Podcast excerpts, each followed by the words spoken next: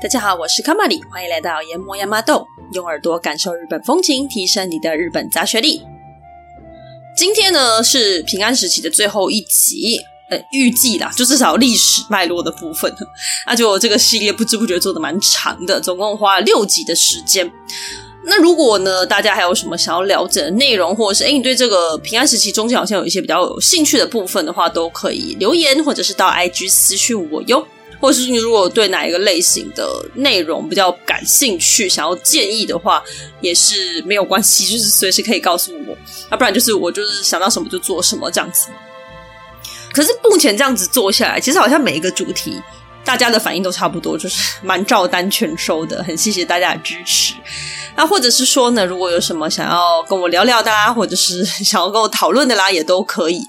那刚好因为本周就是有收到网友的提问，就是原本想要在这边回答啦，不过因为他问的这个问题，我后来看了一下，跟内容本身关系不太大，所以呢，后来想了一下，决定在私下回复他。但他这个问题问的不错，因为呃，我原本就有打算要做一集来讲这个东西，所以大家不用太担心，这个应该很快就会跟大家见面。再来还有一件事情要跟各位报告一下，就是下周研磨亚麻豆会先暂停一周，原因呢就还是之前说的进度有拖延，我自己的工作这两个月也比较多变动。他就即使追了很久进度，还是很难追回来了。那就变成说，好像每一集都很赶。IG 现在也就是暂停的状况，不然根本就做不完。我其实不太想要停更，就如果有听众每周都很认真收听的话，就会觉得啊很不好意思。可是我自己也不想要太仓促的制作，因为如果有时候诶漏掉一些内容啊，那就来不及剪进去，或者是怎么样，就蛮可惜的。那事后再补又觉得很怪。为了顾及节目品质，还是决定先暂停一周。如果之后还是很卡的话，可能还会考虑变成双周再更新。这当然我自己本人是不希望，还是希望可以每周陪伴大家，所以我会努力的。也请大家继续收听哦。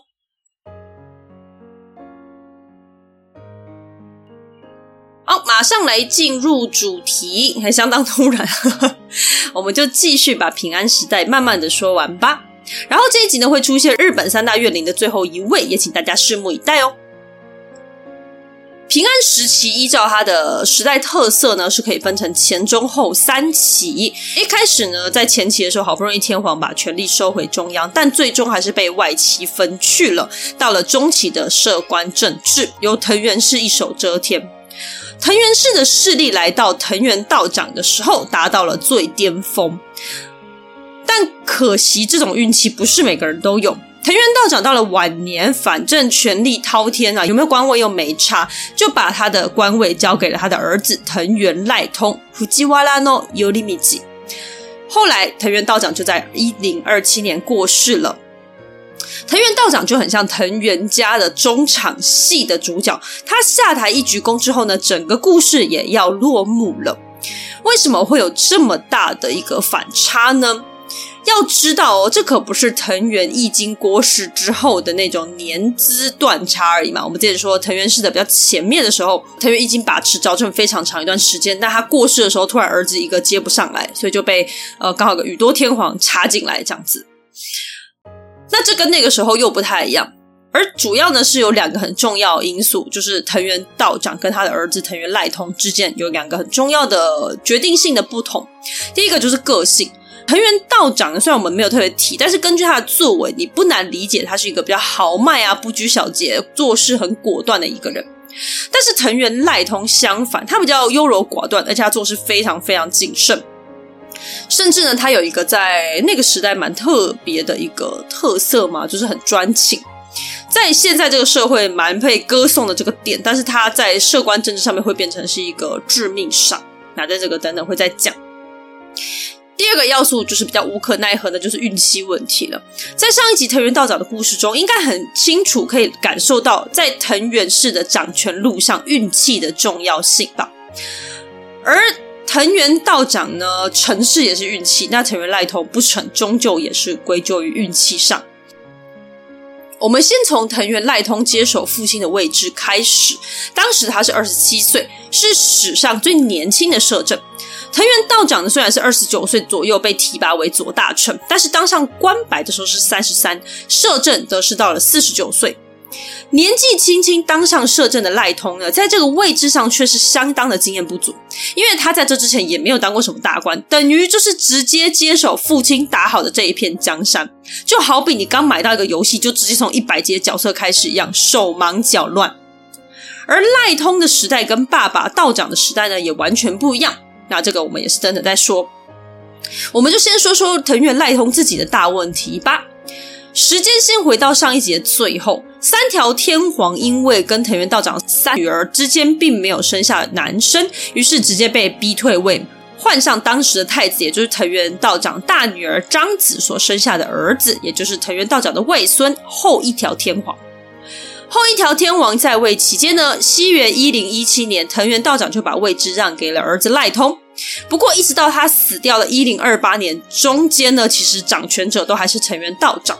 等于说呢，一零二八年之后，藤原赖通才真正开始掌握实权。而后一条天皇自己也是一个，应该可以算奇人吧？他从头到尾就只有一个王后，没有其他的妃子。而他跟皇后藤原威子其实也只剩下两个女儿，一样没有男性继承人。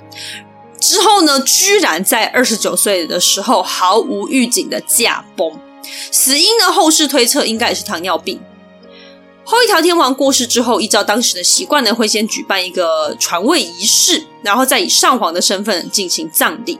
下一棒交给他的弟弟，因为他没有儿子嘛，所以交给他的弟弟，一样还是藤原道长大女儿张子的另外一个儿子，后一条天皇的亲弟弟后朱雀天皇。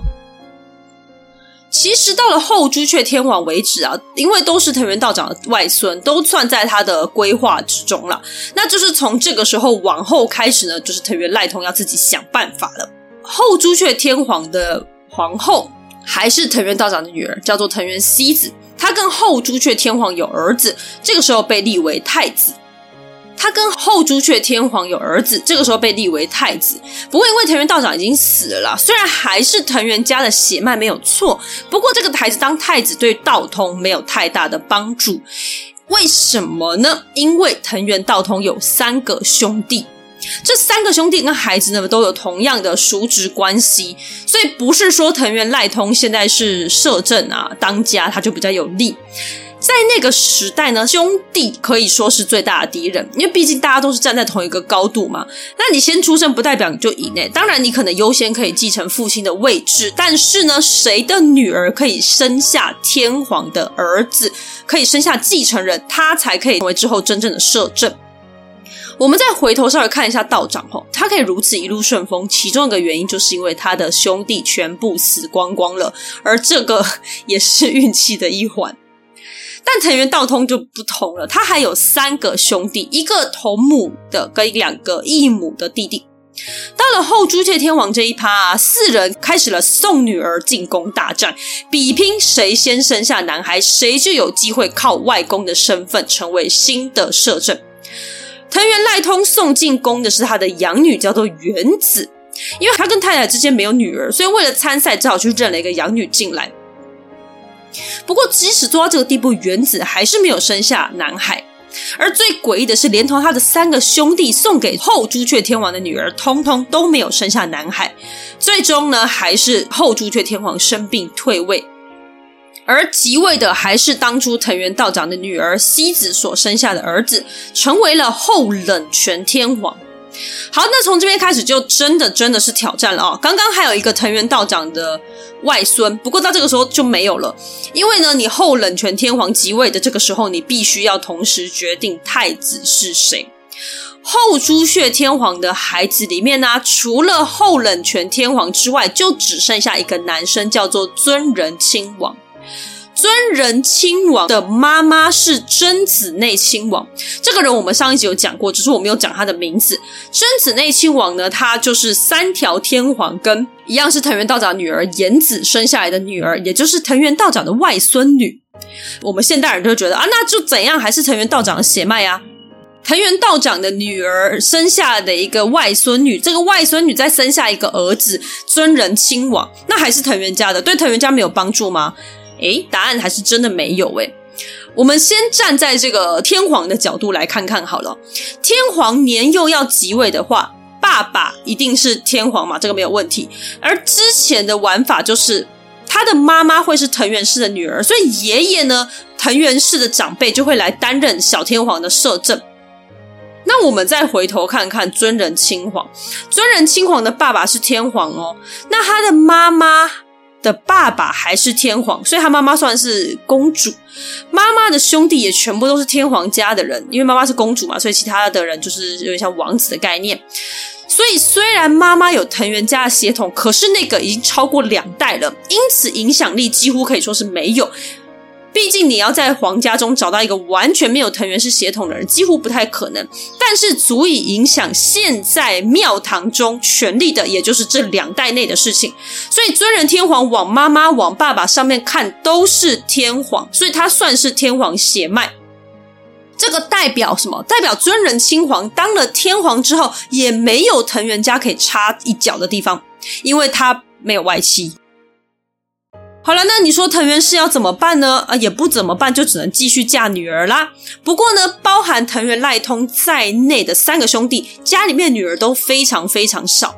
那他其他的兄弟怎么样？我们不知道。藤原赖通，我们刚刚讲他很专情，他就是喜欢他那个太太。那太太跟他之间就是没有小孩嘛，所以他那时候认养了一个女儿叫原子，刚刚就已经送给了后朱雀天皇，但是没有生到小孩。而他后来还是有其他的妾啦，就是他就被。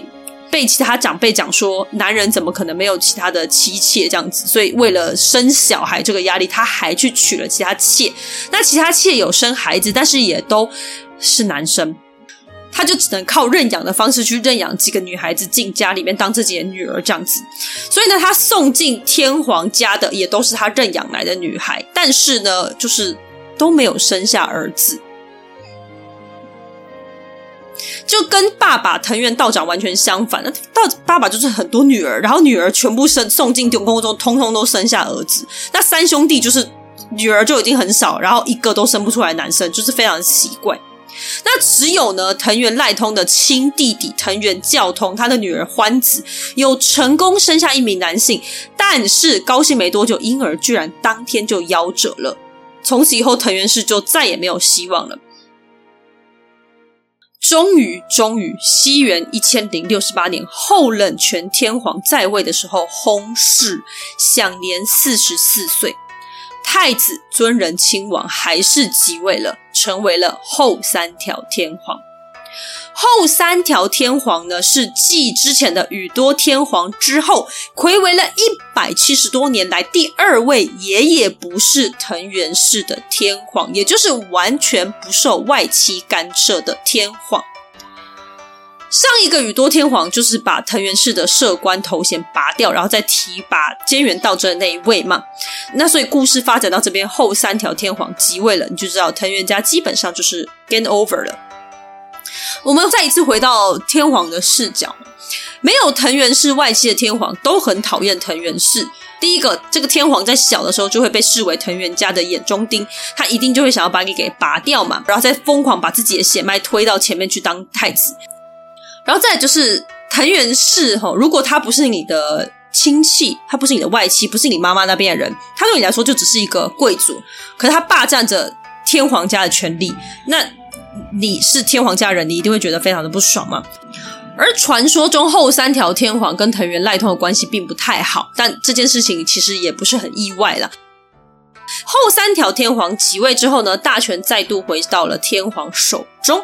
藤原氏虽然还是坐在关白的位置上，但基本上就已经是装饰品了。接着，后三条天皇开始清理朝堂。他很清楚要把这些外戚一次拔干净，最快的方法是怎么样？抄老本。于是他发布了庄园整理令。还是我们前一集有提到，藤原氏之所以很有钱，就是从庄园捞来的。他们可以拥有这些土地，还可以不用缴税给国家，还有专人帮他开垦种植。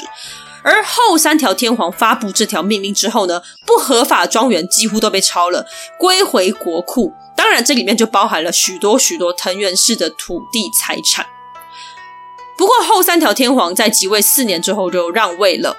这么有改革的天皇为什么会让位呢？当然，这次就不是因为什么喜欢的妃子死翘翘，所以闹脾气要出家这么愚蠢简单的理由。后三条天皇的让位呢，后世推测有可能是他改革之一。他的让位呢，开始了平安后期的院政时期。院呢是院子的院，而政就是政治的政。院呢是上皇，也就是天皇退位之后成为太上皇那个上皇。上皇处理事情的地方叫做院。那院政呢？顾名思义，就是上皇掌握权力的意思。为什么要特别成为上皇的理由呢？是他就是要脱离摄政以及关白。这些外戚虽然被抄掉老本，但是他们盘踞在那个地方几百几千年，就像树根一样，影响力还是很大。那要怎么样才可以完全摆脱这些外戚？唯一的方法就是脱壳，他从天皇这个身份脱掉，再以上皇的身份继续处理朝政。啊，天皇就反正年纪可能也小，就放在那个地方让他们去乱啊，跟贵族去玩。那上皇实际上呢，在院就是在其他地方哈，自己去管理他的朝政。那赞同这种方式的人也很多，因为毕竟藤原氏真的卡在那个地方太久了。那你卡在那个地方，就其他人就没有好处拿嘛。所以看他们不爽的人应该多到连号码牌都不够领啊。不过后三条天王让位之后，隔一年就病死，因此关于他的让位。也有人说，单纯应该就是他病重啊，不是什么要搞什么上皇院政这样子。但无论真相如何，他的让位确实就开启了后来的院政时期，这是不容置疑的事实。好了，那接下来大家准备一下，我们要来迎接最后一位怨灵了。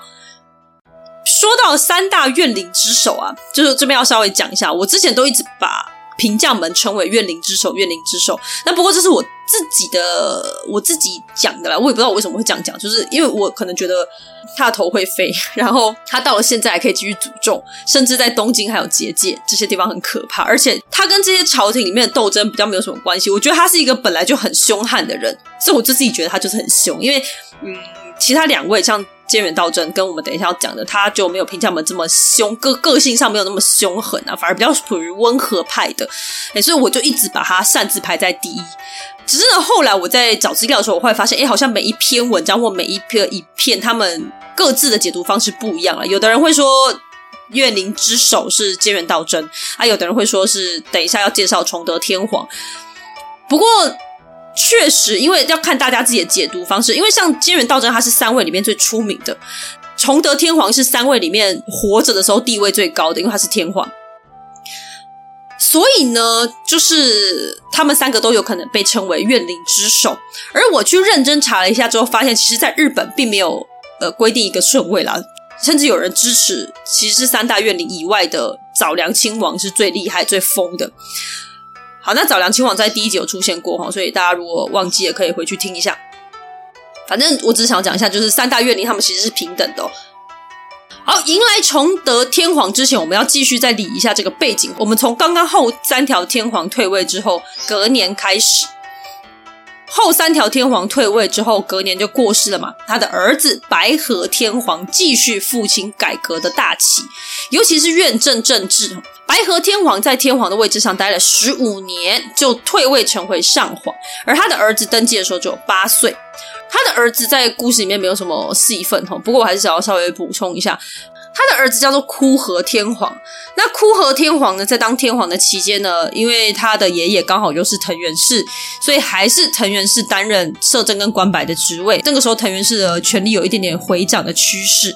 那这也促成白河上皇开始之后的院政政治。好，那故事继续哈，我们往下跳，跳到那个儿子就枯河天皇退位之后，轮到了白河上皇的孙子鸟羽天皇，羽毛的羽吼，这几个天皇的名字都蛮浪漫的，一下白河，一下鸟羽的。鸟羽天皇出生的时候，妈妈就过世了，是爷爷白河上皇把他养大的，他才七个月就被立为太子，而在父亲死后呢，他也很快的被立为天皇，当时才五岁。在上一个年代啊，藤原氏还是担任摄政官白。不过到了这个时候，白河上皇基本上已经用上皇的名义掌管了整个朝政，所以藤原氏势力已经相当衰弱了。所以这个时候做决定的全部都是白河上皇。鸟羽天皇十四岁的时候呢，爷爷就把他的养女藤原章子，嘿，对，跟那个章子是同一个名字哦，把他放入了天皇的后宫中。六年之后，鸟羽天皇二十岁，白河上皇就要求他让位给他的大儿子，也就是崇德天皇。好，那这故事原本也没有什么，但是鸟语天皇偏偏很讨厌崇德天皇，为什么呢？因为根据野史的记载，崇德天皇不是鸟语天皇亲生儿子，而是白河上皇的儿子。好，这个时候你可能会，嗯，什么意思？嘿。没有错，你没听错，崇德天皇他有可能是白河上皇的儿子，也就是上皇跟自己的养女藤原彰子所生下的孩子。藤原彰子比白河上皇小了足足五十二岁，这真的有够恶。我没有要说什么爷孙恋很不 OK 什么的，我都是完全支持。只是呢。跟自己的养女，这个实在是蛮……而且重点是藤原彰子，他到底是不是自愿的，我们也都不知道。如自愿当然没关系，但如果是非自愿的，也太恶了吧！但这就是那个时候的世界，因为白河上皇权力就是这么大，所以他要什么有什么，玩一下自己的养女也没有什么。而历史上记载，藤原彰子是一个大美女，所以爷爷想要玩一下，可能也 也是人之常情。长得漂亮到底哪里错了？好了，那站在鸟羽天皇的角度来想。被戴绿帽就够糟了，你还被自己的亲爷爷给绿了，真的是超恶。那他当然不可能对自己的爷爷，而且还是上皇撒气，他就只能把一肚子火发在可怜的崇德天皇身上。白河上皇还在世的时候啊，鸟羽天皇当然就只能乖乖听话。他在西元一一二三年的时候，依照指令呢，把位置让给了崇德天皇，自己就成为了鸟羽上皇。不过六年之后，一一二九年，白河上皇驾崩。白河上皇驾崩，表示鸟羽上皇成为下一任的院正，就是他可以完全的掌握实权。但也在这个时候开始，他把对于崇德天皇的厌恶从原本的台面下快速的摆到了台面上来。鸟羽上皇呢，他就是非常明白的厌恶他，从这个时候开始，他要弄他儿子。鸟羽上皇儿子不太多，他最大的就是一个崇德天皇嘛。那另外一个一样也是藤原彰子生的，是崇德天皇的亲弟弟。但呢，鸟羽上皇呢，他在历史的记载中，他是一个非常对美很要求的人，所以他非常喜欢彰子，因为彰子很美。不喜欢崇德天皇，单纯是因为他可能是别人的小孩。他没有不喜欢彰子的另外一个儿子。不过他后来呢，又爱上了另外一个妃子，叫做德子，一样是姓藤原，藤原德子。德子呢也是美女，那后来就变成鸟羽上皇的宠妃。而德子呢，就在一一三九年生下了鸟羽上皇的第三个儿子。那就在隔年一一四零年，鸟羽上皇就直接逼崇德天皇退位，让位给这个婴儿。但就是一来他就只是个婴儿，有必要这么急吗？第二件事情才是他真正的目的，就是崇德天皇退位之后，是不是就变成上皇？可是因为鸟羽上皇还活着，而且鸟羽上皇才是婴儿的亲生父亲，亲生父亲或是爷爷才有资格，就是呃，该是该怎么讲，担担任摄政那一类，就是去干涉朝政。那反正呢，鸟羽上皇无论如何就是卡在那个地方，掌握大权的就是鸟羽上皇，他的亲生儿子才是天皇。那这个时候退位的话，崇德上皇就会变成一个没有事干、空有头衔的上皇。崇德天皇又不是笨蛋，这种对自己百害无一利的事情谁要做啊？况且他现在也有一个儿子了。跟刚刚藤原德子生下来的他的弟弟好像差个一岁而已吧，就是也是婴儿，但是他要让位也是让位自己给自己的儿子啊。不过呢，鸟羽上皇还是继续劝他，他甚至还出了一个主意，说：不然这样子吧，你把弟弟认为养子，他成为你的养子之后，你退位，你就会是现任天皇的老辈，你就有实际的权利喽。崇德天皇就想想，这样听起来蛮合理的。虽然我觉得不太合理的，要让位就让位给自己儿子，到底为什么要让位给弟弟呢？不是很懂。但崇德天皇可能就是很爱他爸爸，所以呢，他就让位了。但是他让了之后，发现他被骗了，因为让位的诏书上面写的是让位给皇太弟，而不是让位给皇太子。你看，居然用这种下作手段 算计自己的儿子，所以。最后还是变成鸟羽上皇希望的那个样子，就崇德天皇就是被骗，他就变成一个没有实权的一个上皇，成为一个冤大头。那因而就登基成为了下一位天皇，叫做敬畏天皇。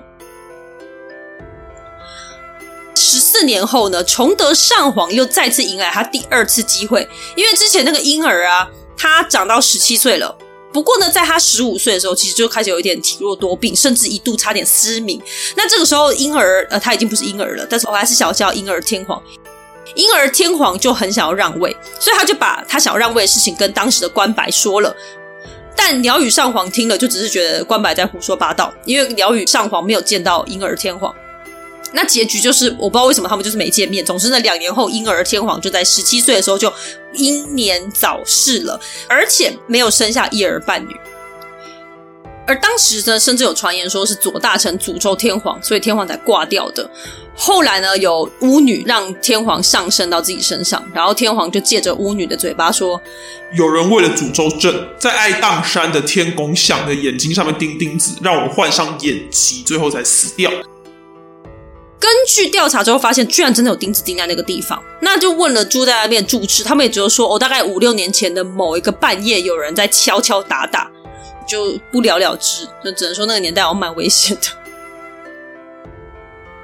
好了，那我们再回到鸟羽上皇这个地方。OK，现在好了，他心爱的儿子挂了，皇位空着，该怎么办？他呢，要是再不赶快做些什么，接下来补位的就还是崇德天皇或者是他的小孩。崇德天皇哦，这个时候已经变成上皇了。我先叫他崇德上皇。崇德上皇呢，我们刚刚讲他有一个跟婴儿天皇差不多年纪的儿子，所以呢，崇德上皇就说啊，反正我有儿子嘛，然后我也是上上一位天皇，所以呢，就让我的儿子即位吧。他就把这件事情跟鸟羽上皇提议，但马上就被否决了，因为鸟羽上皇就是很讨厌他。被否决之后呢，怎么办？皇位就还是空着嘛。鸟羽上皇还有一个儿子，大家还记得吗？就是崇德上皇的亲弟弟。鸟羽上皇呢，就是他就是要把崇德上皇给排挤掉，所以他死活最后就是把崇德上皇的亲弟弟给推上位了。据说呢，因为崇德上皇的弟弟他可以登基成为天皇的几率非常非常非常的低，所以他就是一个嗯玩世不恭的一个家伙吧。那反正他再不适合，他就是死活都要让人家当天皇，就是一定要把崇德上皇给排挤掉，实在是有个过分。好了，反正呢，这个弟弟成为了天皇之后，就叫做后白河天皇，有一个“后”字。天皇登基的时候，太子也是要一起决定的嘛。太子还是不是崇德上皇的儿子，根本不可能。太子就是后白河天皇自己的亲儿子，超过分。所以崇德上皇就直接完全没有任何机会可以去呃成为一个院政的。后白河天皇登基的隔一年，西元一一五六年，鸟羽上皇驾崩。在他死之前呢，崇德上皇曾经想要去探病，但是被拒绝，因为鸟羽天皇下令绝对不可以让崇德上皇进他的房间，超伤心，莫名其妙被父亲怨恨了一辈子。别人的父母亲都在为孩子的未来铺路，只有崇德上皇的爸爸在给自己拆路，直到死前还用生命拒绝跟自己见面。其实到这边，我都觉得崇德上皇的脾气已经算不错了。但你看到后面，你会发现他真的是圣人来着。后来呢，他的弟弟就是现在的天皇后白河天皇，他开始散布谣言，京城内一夜之间四处奔走着这样的流言，说崇德上皇要造反。后白河天皇为什么要这样做呢？是怕自己死后。崇德上皇有可能会成为自己儿子的绊脚石，又或者他可能觉得鸟羽上皇挂了，那崇德上皇就变成唯一的上皇嘛，所以没有人可以压制住他，想要早早把他除掉之类的，反正就是要除掉他的亲哥哥。于是他就开始散布谣言，就希望可以用谋逆、反叛的罪名去把他做掉。崇德上皇好好坐在家里，就被说成是谋逆的叛徒。反正什么也不做也是反，那不如就直接趁你的意啊，放手一搏嘛！我就判给你看。那崇德天皇被逼到这边，真的也是他也别无选择了啦。其实他这辈子就是不吵不闹啊，就却被人家，而且还是家人，一直被各种坑骗啊，各种真心换绝情啊，所以被逼到这样子的结果不太意外啦。那崇德上皇就自己组了一个军队进攻，历史上称之为保元之乱。而后白河天皇呢，则是找来了历史上有名的武将平清盛跟源义朝，组成了梦幻军队，瞬间把崇德上皇打得落花流水。接着，崇德上皇被抓，扔到了赞岐国，哎，就是那个赞岐乌龙面那个赞岐哈。赞岐国呢，在现在的四国香川县。到了赞岐国，崇德上皇没有发疯，也没有愤怒，他反而很认命的待在那里，并且皈依佛教。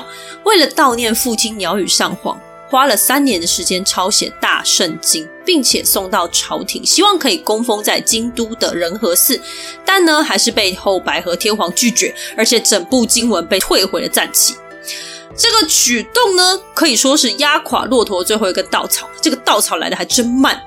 崇德上皇这次是真的火了，他激动的对天大喊：“我会成为诅咒日本国的大魔王，让天皇沦为平民，平民成为天皇。”接着用力的咬自己的舌头，用滴下来的血在退回的大圣经上面写上大大的四个字：“天下灭亡。”在这之后呢，传说崇德上皇彻底魔化，一头乱发，指甲又长又丑，整个人疯癫怪异，那个样子呢，被说长得像天狗，所以他就成为呃第一代天狗吗？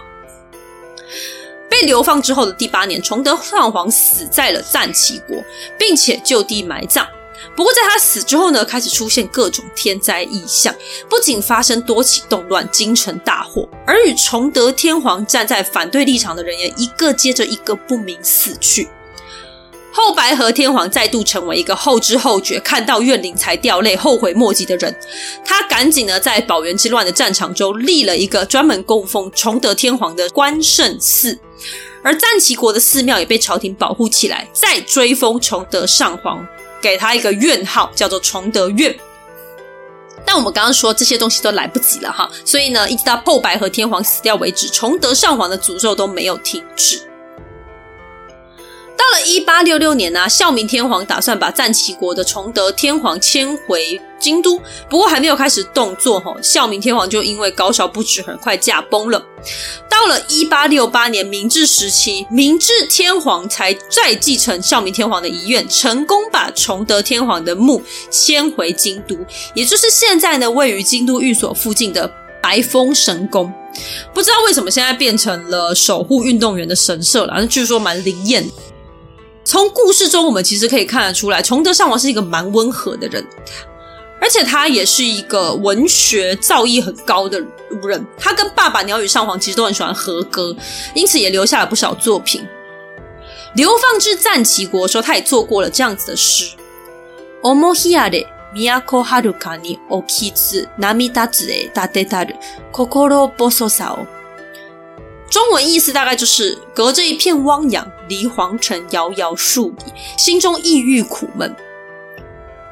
由此可见他心中的悲伤心情啊。那那个什么，因为四国跟本岛中间是有隔着一小片海的，嘿，所以他指的汪洋就是那个东西。那这个诗中其实你看不太到他想要化为怨灵的那种愤怒激动啊，就只有满满的无奈了。崇德天皇的“崇”字呢，之前也有讲过，历史上很多有“崇”字的都是怨灵。那因为“崇”跟作祟“祟”长得很像，所以会被拿来代替使用。而到此为止，历史上最有名的三位怨灵我们都介绍完了，但每一个其实都让人蛮唏嘘的了。甚至有人说呢，从小良亲王开始，一路到现在崇德天皇，这些怨灵哪一个不是政治斗争下的牺牲品？政治很可怕。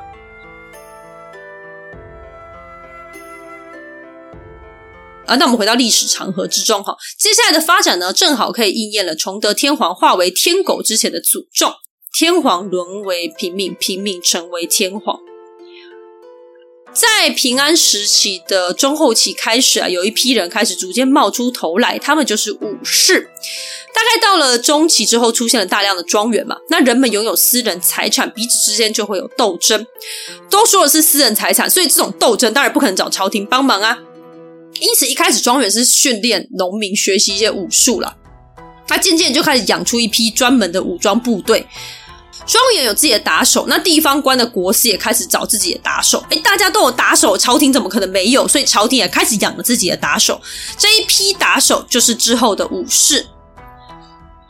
主要也是因为律令国家开始崩坏了，那很多问题啊，不管是财政啊，还是呃阶级制度之间的一些弊端啊，就开始浮上台面。哎，这些东西都间接的促成武士的抬头。那这些东西也是我们刚刚讲到的，藤原赖通他面临的时代跟爸爸藤原道长完全不一样。好，那我们继续讲武士哈。刚才故事中我们有提到历史上两个知名的武士团是平氏跟源氏，平就是。平等的平，源呢是水源的源，他们呢都是拥有皇族血统的人呢。那为什么皇族血统会跑去变成武士呢？这就是我们平将门那一集有讲到的所谓的层级下降。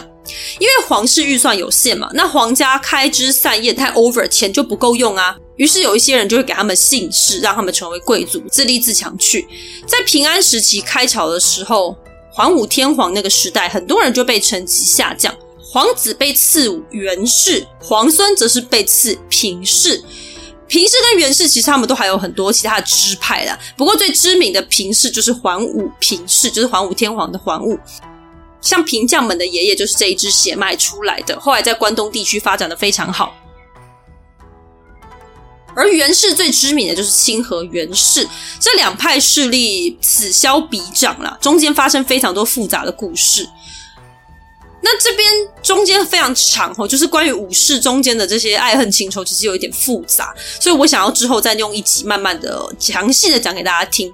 那这一集的话，就我就只是把当做平安时期的落幕，把后面发生的事情重点式的说给大家。平氏搞掉了源氏之后呢，因为他们两个就是后来就变成因为敌对吧。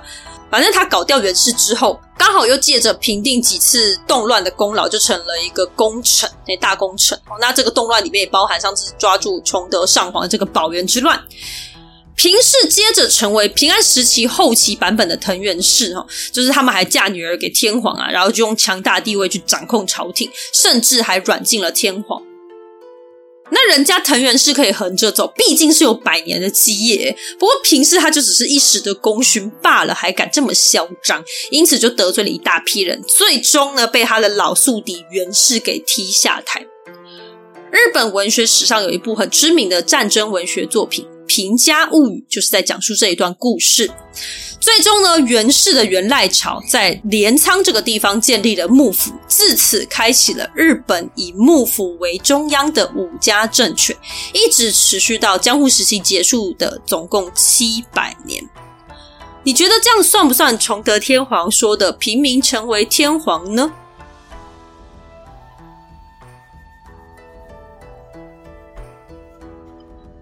好，那刚刚讲了嘛，最后这一段历史蛮长的，而且成为武士阶级的崛起，它是一个最开头的那个开端呐、啊。那而且还有平价物语的这个故事在里面，所以我之后会再找一集，再整套讲给大家。而平安时期的四百年历史就在这个时候画下句点了。那这中间还有一些有趣的东西是可以跟大家介绍的啦，所以也许 maybe 下一集我会做一个重点讲解一些比较文化类型的东西吧。对，然后就是看我整理的怎么样再说。好了，整整六集的内容，就希望你喜欢喽。我们下下周再见喽！如果你喜欢我们的节目，欢迎在 Apple Podcast 点击五星好评，或者到节目下方点选抖内连接，给卡玛里一点支持与鼓励吧。今天谢谢你的收听，我们下集再见，拜拜。